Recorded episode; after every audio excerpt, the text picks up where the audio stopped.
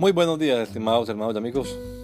Una vez más estamos aquí con ustedes con deseo de saludarles en el nombre admirable, nombre glorioso, nombre sublime, el nombre de nuestro gran Dios y Salvador Jesucristo, el Señor.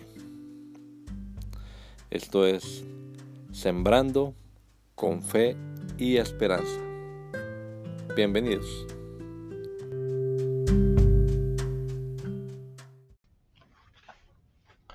Confesión. Confesaos vuestras ofensas unos a otros y orad unos por otros para que seáis sanados. La oración eficaz del justo puede mucho. Santiago 5:16. Sin confesión y perdón no habrá sanidad. Si bien es cierto que no todas las enfermedades nos llegan porque estemos en pecado, y no todas las enfermedades son provocadas por la acción de un espíritu maligno en el cuerpo, también es igualmente cierto que el hombre es un ser integral, así que no podemos pensar que se puede hacer lo que sea en el mundo físico y que eso no tendrá repercusión en el mundo espiritual, ni viceversa, que la condición espiritual en la que nos encontremos no va a repercutir para nada en nuestra condición física. Es en ese sentido en el que podemos tomar este verso que leemos hoy. La oración no son palabras mágicas para operar milagros. La eficacia de la oración radica en que es Dios quien escucha y responde la oración. Ahora bien, solo Dios sabe lo que hay en el corazón. Solo Él conoce los secretos y las intenciones de cada uno.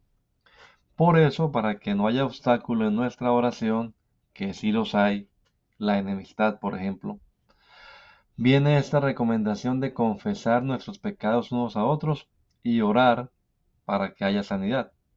El tema aquí no es la sanidad espiritual, sino la sanidad física. Que el Señor Jesucristo nos regala a todos un hermoso día hoy.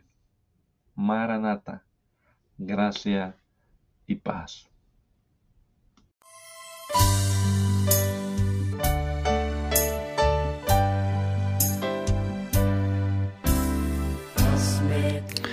La Iglesia Pentecostal Unida Latinoamericana nos estamos reuniendo en la ciudad de Poughkeepsie, New York, en la Main Street, 691 Main Street. Allí estamos los días sábados a las 7 de la noche celebrando nuestro culto evangelístico, predicando el Evangelio del reino de Dios y el nombre de Jesucristo. Y los domingos a las 10 de la mañana tenemos la oración y a las 11 nuestro servicio dominical, escuela bíblica dominical. Venga juntamente con su familia. Será una bendición tenerles en medio nuestro.